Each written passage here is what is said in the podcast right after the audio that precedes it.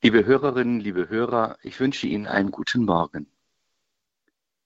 Am 11. April des kommenden Jahres jährt sich zum 60. Mal die Veröffentlichung der Enzyklika Pacem in Terris, Friede auf Erden, des heiligen Papstes Johannes des 23.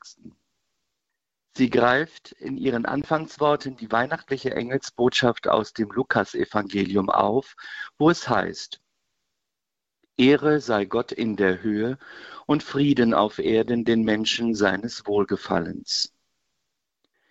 Diese Enzyklika ist in mehrfacher Hinsicht bedeutsam gewesen, weil sie in der weltpolitischen Stunde, in der sie geschrieben wurde und die vom Mauerbau in Berlin und der sich verschärfenden Kuba-Krise geprägt war, diesen einen eindringlichen Aufruf zum Frieden entgegenstellt und sich, wenn auch mit kleinen Einschränkungen, zu den unveräußerlichen Menschenrechten bekennt, so wie diese 1948 durch die Vereinten Nationen verabschiedet wurden. Wenn der Papst auf den Umstand hinweist, dass der Friede auf Erden, nach denen sich die Menschen zu allen Zeiten sehnen, unweigerlich mit der Beobachtung der von Gott gesetzten Schöpfungsordnung einhergeht, dann knüpft er daran nicht nur an die Friedensappelle seiner Vorgänger Benedikt des 15. und Pius des 12. an, die inmitten der letzten beiden Weltkriege dazu dezidiert Stellung genommen haben, sondern lässt neben dieser Sehnsucht nach Frieden deutlich erkennen, worin unweigerlich alle Verhandlungen und Verträge zu einem weltumspannenden Frieden gründen müssen. In der Beobachtung der von Gott gesetzten Schöpfungsordnung. Es ist unbestritten, dass dies für das Weihnachtsfest 2022 eine ausgesprochene Aktualität besitzt. Sei es der Krieg in der Ukraine, die Klimakrise und die damit verbundenen Formen der Missachtung der Schöpfung, die in vielerlei Hinsicht zu Hunger, Fluchtbewegungen und global wirtschaftlicher Ungerechtigkeit führen. Sie alle stellen einen Angriff auf die göttliche Schöpfungsordnung dar, die schwerlich mit einigen Abkommen geheilt werden können, wenn nicht durch eine nachhaltige Umkehr. Frieden ist ohne Umkehr zu einem wertschätzenden und sich selbst begrenzenden Umgang mit der Schöpfung und ihren Ressourcen nicht möglich. Bereits das alte Ägypten bekannte in seinen religiösen Traditionen die Bedeutsamkeit der Ma'at, der in Gerechtigkeit und Wahrheit sich widerspiegelnden Schöpfungsordnung. Dieser hatte jeder Pharao in seiner Herrschaftsausübung zu entsprechen, um Ägypten nicht in das uranfängliche Chaos stürzen zu lassen.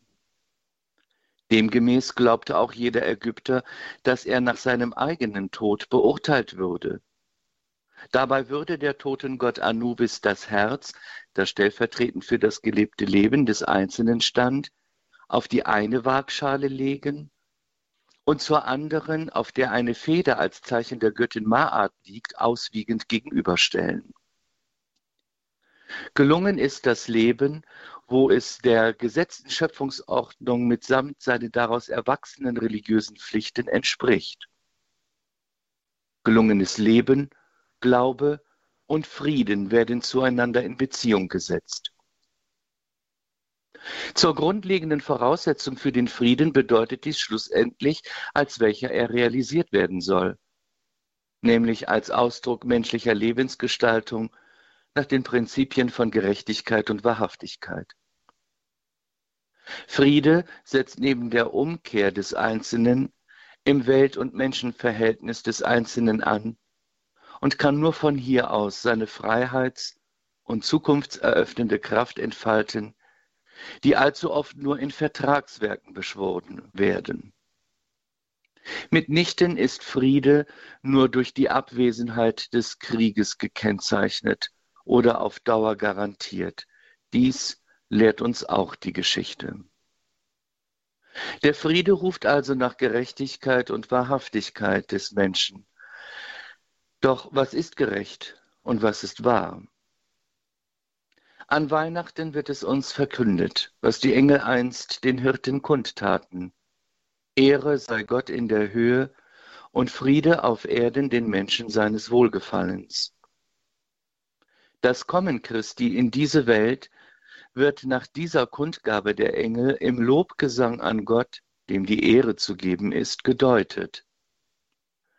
Indem Menschen diesen Christus als den Frieden schlechthin im Glauben annehmen, geben sie Gott die Ehre. Indem sie Christus annehmen, bekennen sie sich nämlich auch zum Schöpfergott, der den Menschen seine Schöpfung anvertraut hat, damit er sie bebaue und bewahre, was ein Anerkennen der Schöpfungsordnung, die Gott gesetzt hat, voraussetzt.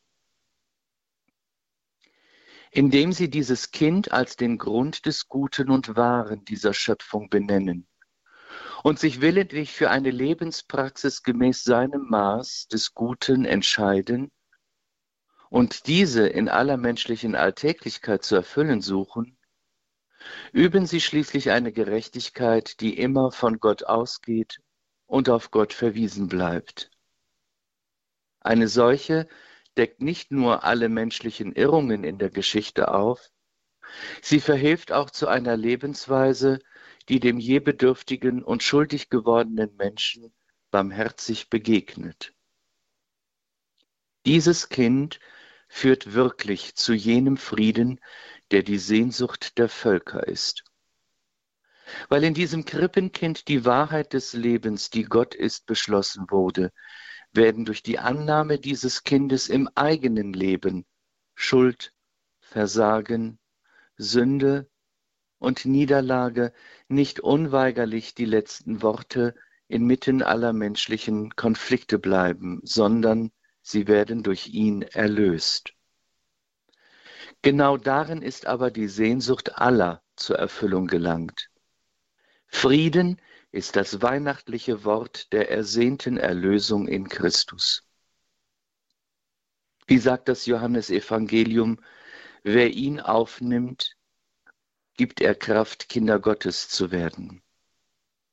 So wird der Mensch befähigt zu einem anderen, Frieden, der ihn versöhnt mit dem Nächsten und mit Gott, wo er bereit ist, sich von Gott in seinem menschgewordenen Sohn erlösen zu lassen. Erlösen zu lassen von aller Rechthaberei, allem Machtstreben über anderen, erlösen zu lassen von aller Lüge und Wortbrüchigkeit, aller Ausbeutung von Mensch, Tier, kurzum der anvertrauten Schöpfung. Das ist die Botschaft der Engel an die Hirten damals und an uns heute. Euch ist der Retter geboren, Christus der Herr, denn er ist euer Friede. Ich wünsche Ihnen von Herzen ein gesegnetes und friedvolles Weihnachtsfest. Dazu möge Sie segnen Gott, der Allmächtige, der Vater, der Sohn und der Heilige Geist. Amen.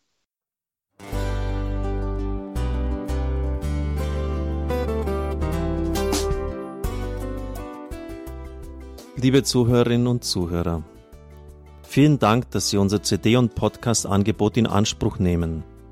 Wir freuen uns, dass unsere Sendungen auf diese Weise verbreitet werden. Dieser Dienst ist für Sie kostenlos.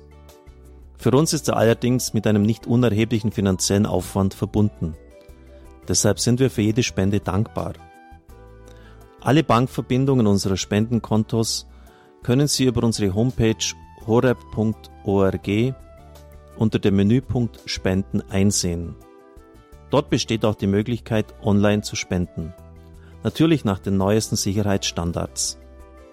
Sie können diese Informationen auch bei unserem Hörerservice unter der Telefonnummer 08328 921 110 erfragen.